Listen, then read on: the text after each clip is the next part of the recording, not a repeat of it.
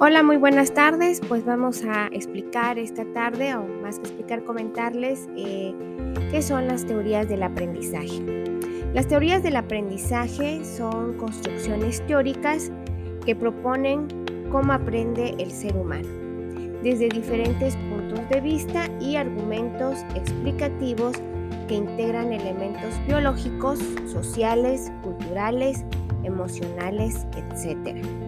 Entonces podemos decir que las teorías de aprendizaje son importantes en educación debido a que generan una visión sistémica del proceso de aprendizaje, lo que permite la toma de decisiones a la sociedad sobre cómo conducir el proceso educativo y además crea un modelo explicativo de cómo aprende sobre todo el ser humano, lo que permite generar modelos educativos y metodologías que van a desarrollar el aprendizaje en función del modelo. En la búsqueda de una clasificación de las teorías del aprendizaje, se revisaron, se revisaron varias propuestas.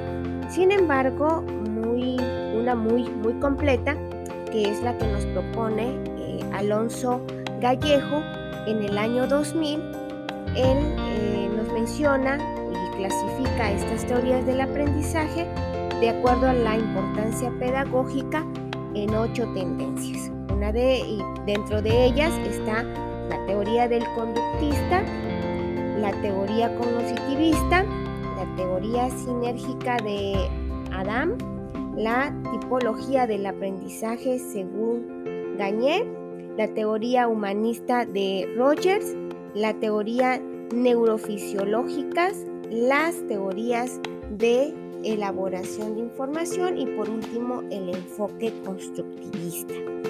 Bueno, las teorías del aprendizaje describen la manera en que los teóricos creen en que las personas aprenden nuevas ideas y conceptos. Frecuentemente ellos explican la relación entre la información que nosotros ya tenemos y la nueva información que estamos tratando de aprender. Por ejemplo, en la teoría conductista, desde sus orígenes se centra en la conducta observable. Intenta hacer un estudio totalmente empírico de la misma y queriendo controlar y predecir esta conducta. Su objetivo es conseguir una conducta determinada. Para ello, analizará el modelo de conseguirla y dentro de, la, de los representantes en esta teoría del conductismo, pues vamos a encontrar a Pavlov, a Tordekey, Watson, Skinner y Bandura. Ahora bien, la teoría cognitivista. El cognitivismo es una teoría psicológica que este, su objeto de estudio es cómo la mente interpreta, procesa y almacena la información en la memoria. Se interesa por la forma en que la mente humana piensa y aprende. A partir de la segunda mitad del siglo XX se produjo un freno al impacto de las teorías conductistas. El término cognitivismo puede entenderse como polisémico y en cierto modo un poco preciso, pues en realidad son varias las, disciplinas pertenecientes a ambos, eh, a diferentes ámbitos este, designados con el nombre del cognitivismo. Todas ellas se focalizan en el estudio de los procesos internos que conducen al aprendizaje. Aparece como reacción al conductismo y pone en primer plano al sujeto de la conducta, en vez de la conducta en sí misma.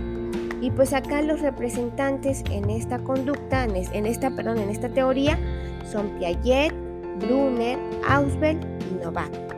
La teoría del enfoque sociocultural de Vygotsky, a partir justamente de Vygotsky, se han desarrollado diversas concepciones sociales sobre el aprendizaje. Algunas de ellas amplían o modifican algunos de sus postulados, pero la, esencia del enfoque constructivista social permanece. Pues ahora vamos a ver un poquito de la teoría eh, constructivista. Pues prácticamente el constructivismo es la teoría del aprendizaje que destaca la importancia de la acción, es decir, del proceder activo del proceso de aprendizaje. La teoría constructivista es inspirada en la psicología, pues se basa en que para que se produzca aprendizaje, el conocimiento debe ser construido o reconstruido por el propio sujeto que aprende. En este caso, pues serían nuestros propios alumnos. ¿A través de qué? A través de la acción. Esto significa que el aprendizaje no es aquello que simplemente se pueda transmitir, Así pues, aunque el aprendizaje pueda facilitarse, cada persona, es decir, cada estudiante, reconstruye su propia experiencia interna, por lo que el aprendizaje puede medirse, bueno, prácticamente el aprendizaje no puede medirse por ser único en cada uno de los sujetos destinatarios del aprendizaje. Los representantes de esta teoría del aprendizaje centrada sobre todo en la persona en sí. Tenemos nuevamente a Piaget. Si lo realiza con otros, tenemos a Vygotsky. Y si es significativo, pues prácticamente nos lo dice a Ausubel.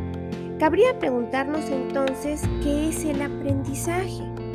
Existen diferentes conceptos de aprendizaje y voy a mencionar algunos autores como es Gagné, que él lo define como un cambio en la disposición o capacidad de las personas que pueden retenerse y uno es atribuible simplemente, y no es atribuible, perdón, eh, simplemente al proceso de, crecimiento.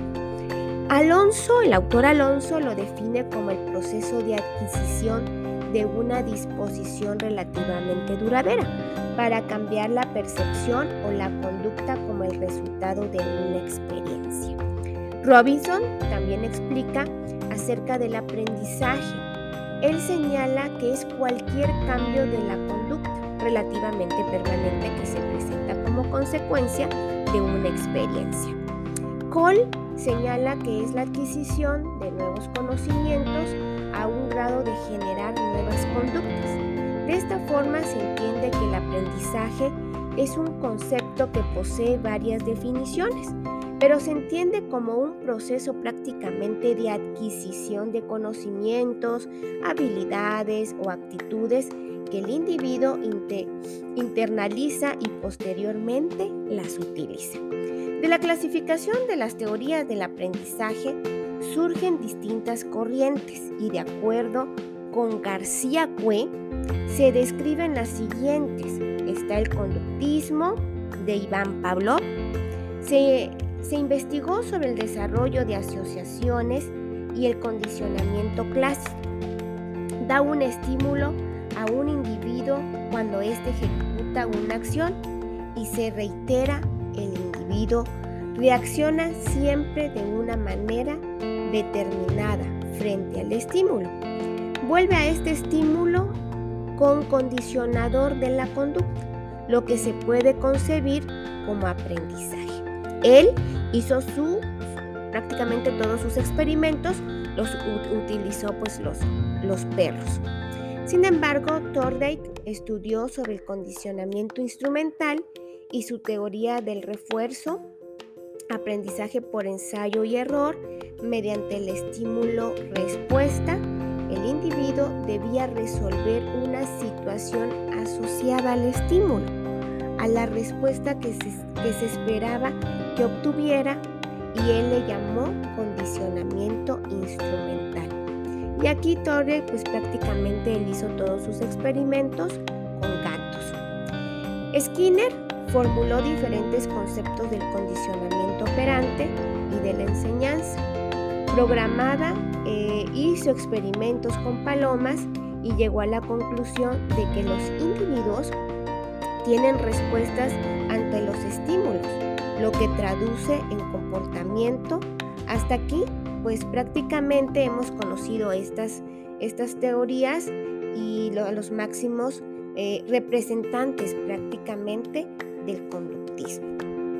Pues bien, veremos ahora qué es el cognitivismo. Las teorías cognitivas también fueron representados por Jean Piaget, por Brunner, por David Ausubel y Lev Vygotsky. Entonces, ¿qué es el cognitivismo? Pues incluye todas aquellas teorías que se centran en el estudio de la mente humana para comprender cómo interpreta, procesa y almacena la información en la memoria. Es decir, el objetivo principal del cognitivismo es descubrir cómo la mente humana es capaz de pensar y aprender. Todas las ideas fueron aportadas y enriquecidas por diferentes investigadores y teóricos que han influido, pues prácticamente han influido en la conformación de este paradigma. Algunos de ellos pues son Piaget con la psicología genética, Brunner y el aprendizaje por descubrimiento, donde menciona que el individuo para, para lograr un mejor aprendizaje debe hacerlo a partir de su experiencia en contacto con el objeto de estudio e integrar con lo que ya sabe. Y David Ausberg y su teoría El aprendizaje significativo postula que el aprendizaje se da cuando se encuentra sentido a lo que se está aprendiendo y se relaciona con los conocimientos que ya posee con la nueva información y las